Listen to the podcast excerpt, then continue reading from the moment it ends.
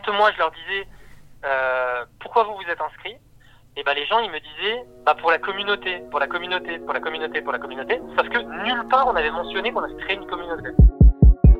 Bonjour à toutes et à tous, je suis Eddy comme d'habitude et vous écoutez un nouvel épisode du Brand Podcast. Comme à mon habitude, je suis toujours très heureux euh, de vous retrouver avec euh, des invités toujours plus impressionnants les uns que les autres.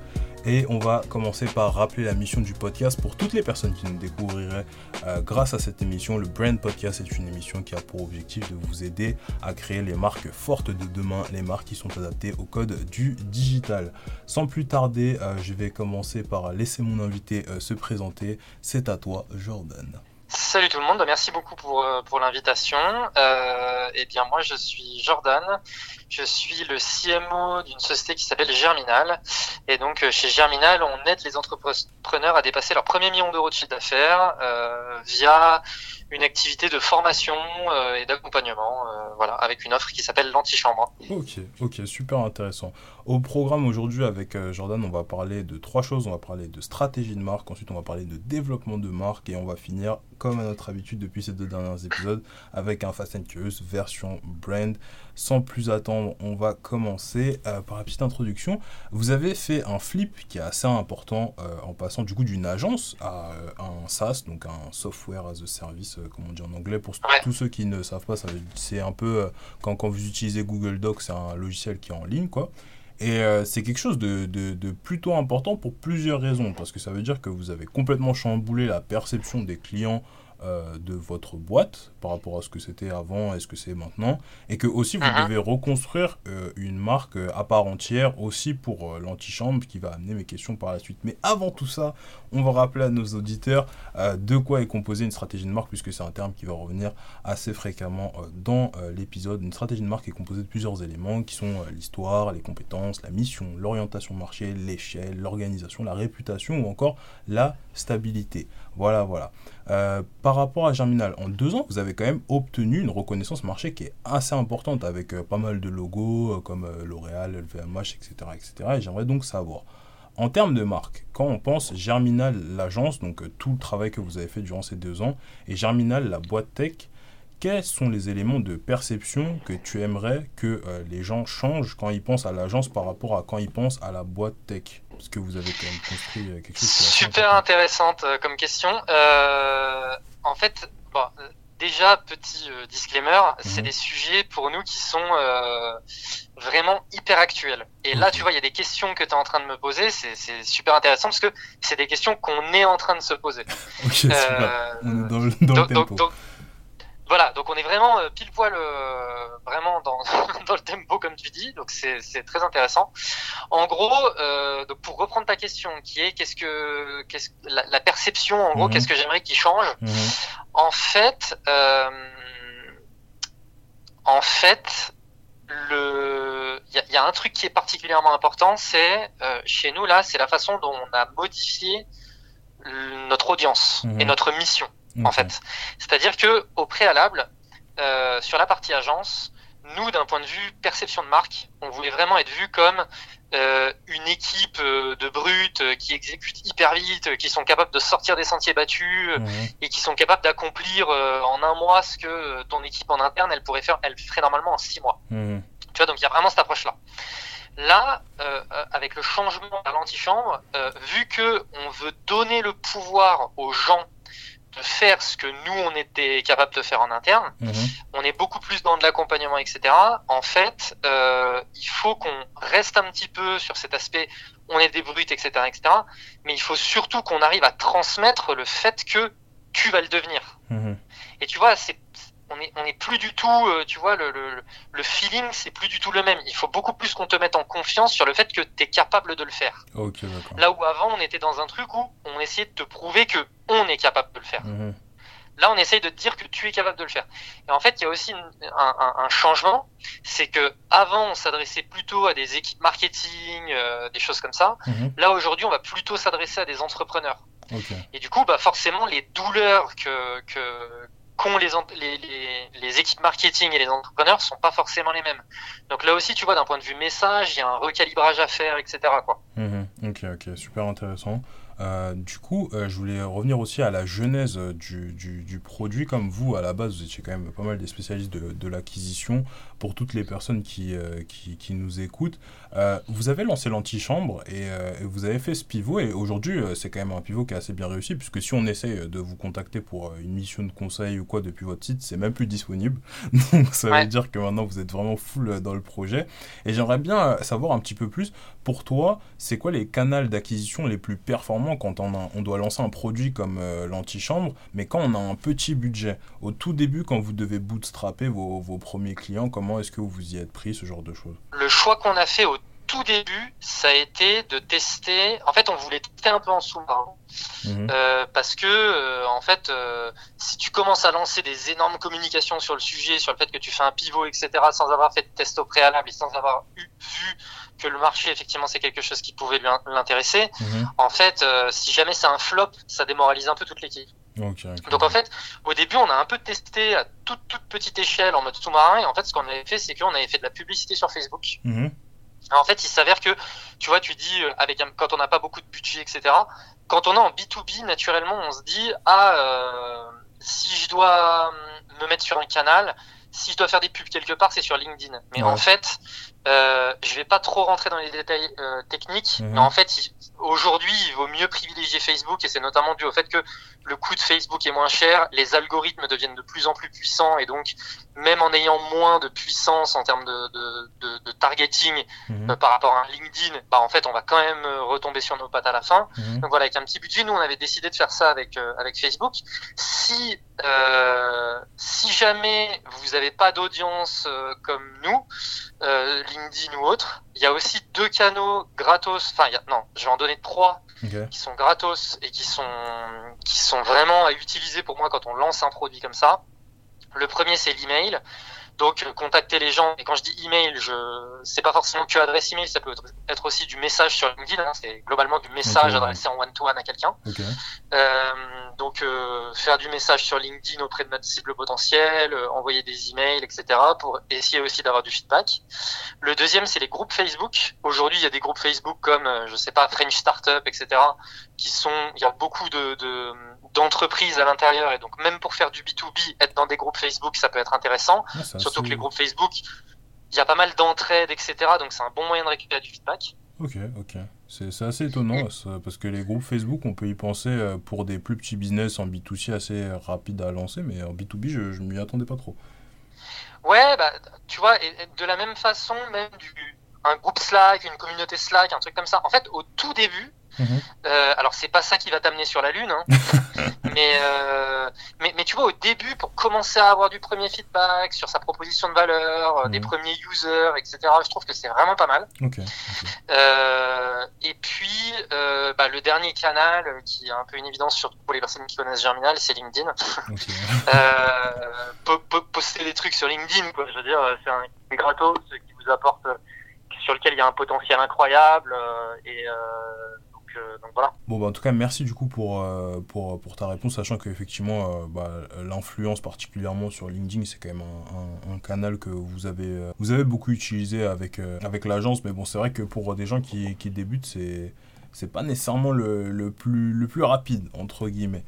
C'est pas le plus rapide, ça nécessite effectivement de. Bah, c'est un peu comme quand on est en B2C et qu'on se dit je vais devenir influenceur Instagram. Bon, mhm doute bien que c'est pas du jour au lendemain qu'on va le devenir. Mmh. Ça demande beaucoup, beaucoup de travail, mais c'est de l'investissement qui est hyper, hyper rentable. Tu sais, c'est un peu comme euh, investir dans le SEO, en fait. Tu te dis, c'est un truc qui peut prendre du temps, mais si jamais ta stratégie elle est bien foutue, bah derrière, ça déroule tout seul. Mmh. Bah là, c'est un peu la même chose, en fait, euh, avec euh, LinkedIn si jamais tu t'es construit une audience, etc., bah, du coup, derrière, euh, le moindre poste que tu fais, euh, t'atteins beaucoup de monde, t'as possibilité de faire passer un message.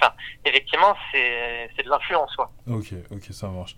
Du coup, ça, ça mène bien à ma, ma deuxième euh, question. On a déjà parlé pas mal de stratégie de marque sur le podcast, mais on n'est jamais vraiment entré dans les détails en termes d'outils.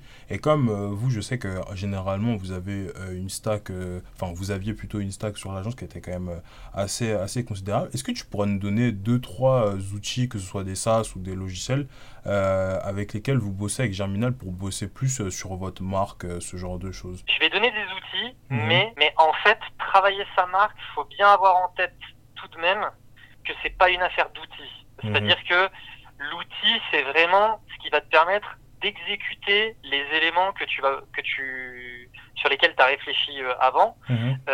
et, et, nous, on, nous, on travaille beaucoup beaucoup sur le ton.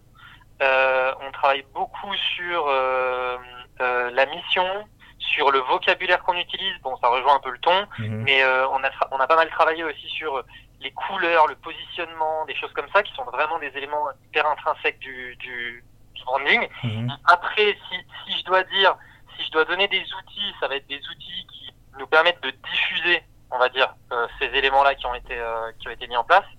Et donc nous, euh, les outils qu'on utilise le plus, bah, notre outil principal aujourd'hui, c'est Webflow, qui est l'outil qu'on utilise pour faire tout le site web, ah, tous les sites web, etc. Webflow ok. Ok, super intéressant. Vos landings, c'est du Webflow Moi, je pensais que c'était un, Enfin, je veux dire, un truc fait maison, quoi. Non, non, non, non tout est Webflow. Même, même l'antichambre, c'est du Webflow. Notre, notre face, c'est, on a mis du code sur du Webflow. Sur du Webflow. ok, ok, ok, super intéressant. Ouais, ouais. donc, tout est designé sur Webflow. On a Léo, qui est le, le directeur artistique, qui est une brute en intégration web sur Webflow. Donc, voilà, vraiment c'est un peu le truc principal Webflow parce que c'est vraiment euh, la vitrine en fait, notre site c'est vraiment notre vitrine, etc. Mhm. Après, euh, pour travailler sur d'autres éléments visuels, on, notamment pour bosser sur euh, des visuels de pub, etc. On bosse pas mal avec Figma. Ok. Euh, voilà, et puis et puis et puis, euh, bah, j'ai envie de dire c'est déjà deux, deux outils vraiment principaux qui nous permettent de faire tous nos visuels, tous les éléments que les gens voient euh, il passe forcément par un de ces deux outils. Ok, tu, tu peux juste euh, réexpliquer pour euh, les gens qui ne connaîtraient pas Figma, ça, ça, sert à quoi? Parce que Webflow, on a parlé du site. Ouais, alors, oui, donc effectivement, Webflow, c'est un outil pour construire des sites web. Mhm. et Figma, c'est entre, c'est entre Canva et Photoshop, on va dire. Donc, en gros, c'est un outil de design collaboratif. et donc, c'est vraiment sa puissance, c'est le fait que ce soit collaboratif et donc, euh, pour les personnes, donc a priori tout le monde connaît Photoshop ou au moins a entendu parler de Photoshop et mhm. sait à peu près à quoi ça sert. Bah, c'est un peu un espèce de Photoshop collaboratif. Donc, on c'est un, là aussi c'est un SaaS hein, pour reprendre ce que tu expliquais tout à l'heure, mhm. software de service.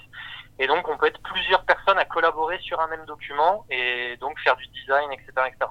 Et donc, c'est un super moyen de pouvoir, euh, notamment pour les designers, de prendre du feedback. Euh, moi qui suis pas forcément designer, mais j'ai besoin de modifier un petit truc, ben, du coup c'est hyper facile d'utilisation, je peux faire une petite modif rapidement, euh, ce genre de choses. Ok, ok, super intéressant. Ouais, c'est justement, j'allais te demander pourquoi vous utilisez tel ou tel outil euh, par rapport aux autres, mais du coup, tu as bien répondu à, cette question en avance. On va, passer à la deuxième partie du podcast par rapport au, développement euh, de la marque et on va parler un peu plus, euh, je pense aussi de l'antichambre parce que c'est un produit qui est nouveau et il faut du coup trouver un product market fit. On a déjà parlé un peu d'acquisition pour, pour tous les gens. D'ailleurs, on va juste réexpliquer product market fit. Donc c'est le moment où l'offre rencontre la demande pour tous les gens qui ne sauraient pas. Et euh, j'ai remarqué un truc, c'est que récemment, au niveau de vos tarifs, vous avez rajouté euh, une petite option euh, gratuite pour les gens comme moi qui étaient simplement curieux de voir ce qu'il y avait à l'intérieur du produit. Et d'ailleurs, on vous en remercie pour ça. Et, du coup, ça, mène à mes deux questions. comment vous avez fait pour structurer votre offre pour qu'elle soit suffisamment attrayante? Parce qu'on sait que le marché de déformation, c'est quand même un marché qui est avec des barrières à l'entrée qui sont très faibles, donc il y a quand même beaucoup de concurrence. Et, euh, et, aussi, deuxième question, j'ai vu que vous avez des intervenants euh, sur vos diverses formations. Et du coup, potentiellement, vous pouvez dupliquer le modèle et faire des intervenants pour n'importe quel sujet. Mais est-ce que pour toi, il y a une limite à la légitimité de votre expertise euh, sur ce type de produit? Wow, ok. alors, la première question, c'était... Comment on fait pour structurer son, son offre pour qu'elle soit attrayante en fait? Ouais, ouais, ouais, ok. C'est une bonne question parce que effectivement, au début, et donc euh, pour rappeler là au début quand on faisait un peu, euh, quand on était un peu en sous-marin, mhm. bah, c'est typiquement la, les premières questions qu'on se pose. C'est-à-dire, bah, en fait, euh, on va vendre un truc, nous on a notre vision, on a notre idée, mais comment s'assurer que cette vision, elle est alignée avec ce dont les gens ils ont besoin? Mhm. Donc nous, en fait, on a fait plusieurs choses. Déjà, la première chose, c'est que tous les premiers inscrits, enfin, quand je dis les premiers inscrits, euh, je, crois que les 80 premiers inscrits, donc ça fait quand même pas mal, mhm. euh, on les a tous eu au téléphone. On les a tous eu au téléphone et on leur a posé plein de questions sur qui ils sont, pourquoi ils s'inscrivent, qu'est-ce qu'ils ont compris, euh, qu'est-ce qui manque actuellement pour eux, euh, comment ils imaginent que le produit va évoluer, etc., etc. Et en fait, quand les gens ils s'inscrivent sur sur quelque chose comme ça, ils ont un peu des attentes, même sur ah bah naturellement on peut se dire ah bah en fait le produit il va lui, il va évoluer de telle façon. Et souvent quand on se dit le produit va évoluer de cette façon, c'est qu'on souhaite un peu qu'il évolue de cette façon. Donc c'est c'est des on, on, est venu poser toutes ces questions et en fait, ça nous a permis de découvrir plein plein de choses sur les besoins utilisateurs. Et je vais en donner un qui est mhm. vraiment incroyable. en fait, la, la, première version de l'antichambre, on, on marketait, euh, on marketait l'antichambre en disant que c'était une base de connaissances. Mhm. Voilà, c'était vraiment le terme qu'on utilisait, accéder à une base de connaissances en ligne sur le growth, etc. etc. Et en fait, euh, on, on s'attendait à ce que les gens qui s'inscrivent, ce soit des équipes marketing et des équipes growth comme on avait du côté de l'agence. Mhm. Et en fait, toutes les premières personnes qui s'étaient inscrites, c'était pas du tout ces gens-là. C'était, il y avait des freelances, il y avait des étudiants, il y avait des, des vraiment pas du tout la cible de l'agence. Donc déjà, on est hyper surpris. Et euh, donc ça nous a permis de nous dire, ok, en fait, le besoin, il n'est pas tout à fait. Euh, quand on positionne le curseur, il est pas, on n'est pas positionné actuellement au bon endroit. Mhm. Et la deuxième chose, c'est quand moi je leur disais, euh, pourquoi vous vous êtes inscrits et ben les gens ils me disaient bah pour la communauté, pour la communauté, pour la communauté, pour la communauté, sauf que nulle part on avait mentionné qu'on allait créer une communauté. Ok. et ça c'était mais un truc de dingue, c'est-à-dire que les gens ils me disaient pour la communauté et moi au début bah, je, je, je, disais pas ah mais la communauté elle est pas prévue, je disais ah d'accord d'accord, même si euh, nulle part euh, on n'avait pas du tout l'idée de créer une communauté au départ. Et puis quand ça fait 10, 15, 20 personnes qui te disent bah, je viens pour la communauté, tu te dis bon, eh ben, il faut peut-être la créer, cette communauté. euh, et donc, naturellement, en fait, tu vois, le, le, fait de parler avec les gens, etc., ça nous a permis de recalibrer un petit peu notre discours, recalibrer euh, euh, tout ce qu'on a fait, et puis, ben, aller un petit peu plus loin en termes d'offres. C'est-à-dire que bah, ça nous a permis de rajouter la communauté, ça nous a permis de créer des nouvelles formations, des nouveaux contenus, etc. etc. Mhm. Donc hyper intéressant. Et, euh, du coup, pour la deuxième question. Yes, et la deuxième question, c'était du coup, vous avez plein d'intervenants plutôt euh, sur, euh, sur la formation. on peut penser par exemple à Guillaume Moubèche, ce genre de choses. Et du coup, ça veut dire que potentiellement, vous pourriez décliner le modèle à plein d'intervenants, etc., etc. Mais moi, je voulais savoir un petit peu ton avis par rapport à tout ça. Selon toi, du coup, c'est quoi la, la, limite de la légitimité de votre expertise? Est-ce que demain, on va avoir des formations RH sur sur le produit enfin ou est-ce que vraiment vous allez rester dans enfin enfin voilà est-ce que tu peux me délimiter un petit peu tout ça? Alors, tu vois, au, début, je te, à ta question, qu'est-ce que tu souhaiterais que les gens, euh, mhm. euh, tu vois, la, perception, qu'est-ce que tu souhaiterais que qui change dans la perception des gens entre le modèle agence et le modèle euh, et le modèle produit? Bah là, tu vois, tu es en train de toucher du doigt l'élément principal de la réflexion, c'est-à-dire que nous, du côté agence, on était vus comme des experts du growth. Mhm. Sauf que demain, encore une fois, nous, notre mission maintenant avec notre produit, c'est euh, d'aider un million d'entrepreneurs à dépasser le premier million d'euros de chiffre d'affaires. Mhm. Et donc, en fait, quand tu commences à raisonner comme ça, quand tu vois le changement de mission qu'on a, et maintenant on est dans une mission hyper concrète, etc., effectivement, naturellement, tu vas parler d'acquisition, tu vas parler de growth, etc. Parce que bah, c'est des outils qui te permettent de dépasser le premier million d'euros de chiffre d'affaires. Mhm. Mais toi, en tant qu'entrepreneur, va y avoir un moment donné où effectivement, tu vas peut-être avoir des besoins de recrutement, tu vas avoir des besoins de management, tu vas avoir des besoins comme ça. Et nous, on veut aussi pouvoir t'accompagner là-dessus. Alors, c'est pas tout de suite, parce qu'aujourd'hui, notre expertise, elle n'est pas sur ce sujet-là. Mhm. Mais en tout cas, on travaille de sorte à ce que demain, Germinal puisse aussi être vu comme vraiment le, le partenaire idéal pour moi en tant qu'entrepreneur pour me permettre d'avoir une entreprise euh, qui tourne et un succès, etc., etc. Et donc tu vois, effectivement, le fait d'avoir aujourd'hui on fait on, met des intervenants sur des sujets qui nous semblent vraiment hyper liés, connectés à notre métier de base, qui est mhm. le growth. Donc tu vois là sur le démarchage B2B, bon bah Guillaume Moubèche, ou alors euh, on, a fait intervenir euh, Michael de Start the Fuck Up pour une formation de no code. Euh, nous, tu vois, on, a, on essaye aussi, notre objectif, c'est d'apporter le maximum de valeur à nos clients. Donc, tu vois, typiquement sur les sujets de no-code, nous, on utilise du no-code en interne, mais on sait que euh, Michael et Start the Fuck Up, ils ont plus d'expertise que nous. Donc, on prend un petit peu la, chose avec humilité en se disant, bon, nous, de toute façon, notre objectif numéro un, c'est d'arriver à avoir de, à apporter le maximum de valeur à nos clients. On pense que si on fait appel à cet intervenant, ce sera mieux.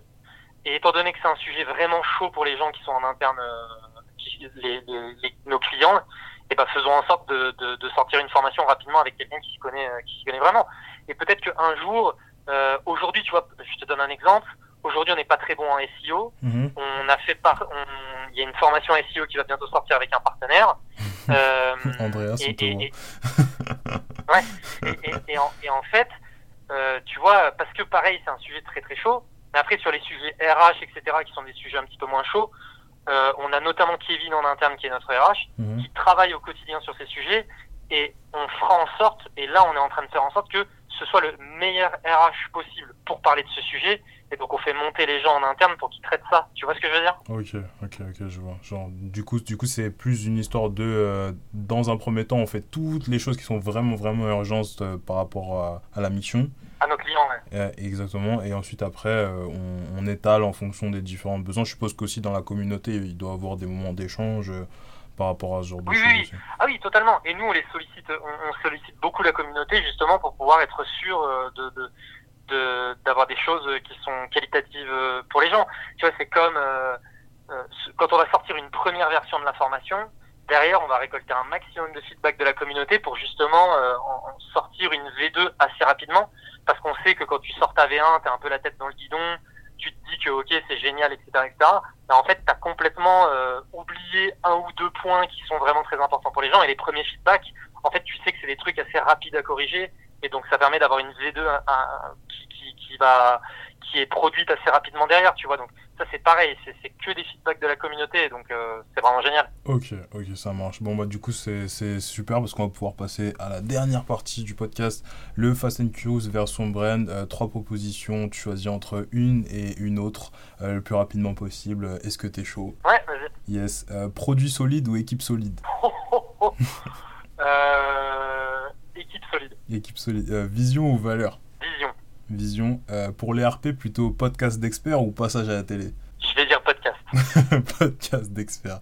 Ok, bon bah du coup c'est cool parce qu'en plus tu vois, t'as as le podcast Conquête, donc si tu disais passage à la télé, ça serait, ça serait un peu bizarre. ouais, non mais surtout, en fait, en fait le truc c'est que je me disais, tu vois, je me suis dit, bon, ça dépend peut-être des... Si je faisais du B2C, je te dirais peut-être de la télé, mais en B2B, pour le podcast, c'est quand même mieux. Ok, ça marche. Bon, bah, pour finir l'épisode, c'est ton moment, Jordan. Quelle est ta question pour moi? Yes, m'intéresse de savoir, c'est pour toi, c'est quoi la marque qui te fait le plus kiffer et pourquoi ah, la marque qui me fait le plus kiffer. Alors là, il y, a un combat mental dans mon esprit, mais je vais quand même dire Nike parce que euh, même si évidemment il y a eu pas mal de controverses, etc., au fur et à mesure des années, comme à peu près de toute façon toutes les marques qui durent très très longtemps, mais euh, c'est une marque qui est, qui est, assez intéressante puisque moi j'ai souvenir d'être petit, 6-7 ans, et avoir déjà des premiers contacts avec, euh, avec Nike de par voilà, des chaussures quand on est au vestiaire et qu'on joue au foot, des, des balles, la télévision, on regarde à la télé, on voit des gens qui portent du Nike. En fait j'ai l'impression que c'est une marque qui a toujours été présente dans ma vie à un moment ou à un autre. Je suis pas euh, le plus grand consommateur euh, des produits,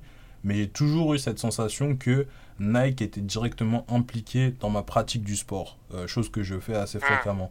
Et du coup, ça a toujours une espèce de petite valeur sentimentale qui fait que même si à la base j'étais quand même un, grand fan de Puma, Nike c'est quand même la marque euh, emblématique. D'ailleurs, un jour, j'espère les avoir euh, l'un de quelqu'un chez eux euh, sur, sur, sur le podcast. Ça serait, quand même, ce serait quand même super intéressant de pouvoir discuter avec ce genre de marque. J'hésitais avec Apple aussi qui est quand même assez forte, mais j'ai moins de connexion avec Apple puisque j'ai la sensation que j'ai découvert Apple peut-être un peu trop tard, courant de mes 12, 13 ans, et du coup ça avait pas le même impact sur moi. J'ai toujours vu ça comme quelque chose d'un peu extérieur, et puis j'ai jamais moi-même eu d'iPhone, donc voilà, c'est ça. Bon, bah, du coup, ça fait un, joli mot de la fin. Euh, petit rappel pour toutes les personnes qui nous écoutent toujours après un peu plus de 25 minutes maintenant. Euh, vous pouvez toujours euh, liker la vidéo si vous l'écoutez depuis YouTube. Les podcasts sont aussi disponibles gratuitement sur YouTube. Voilà, si vous n'avez pas d'abonnement sur les plateformes de streaming.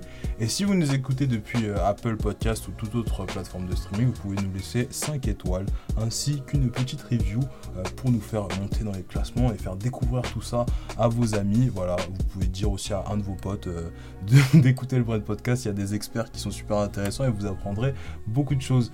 Sur ce, on se dit à lundi prochain à 10h pour euh, un nouvel épisode. Et puis moi, je vous dis à bientôt. À plus.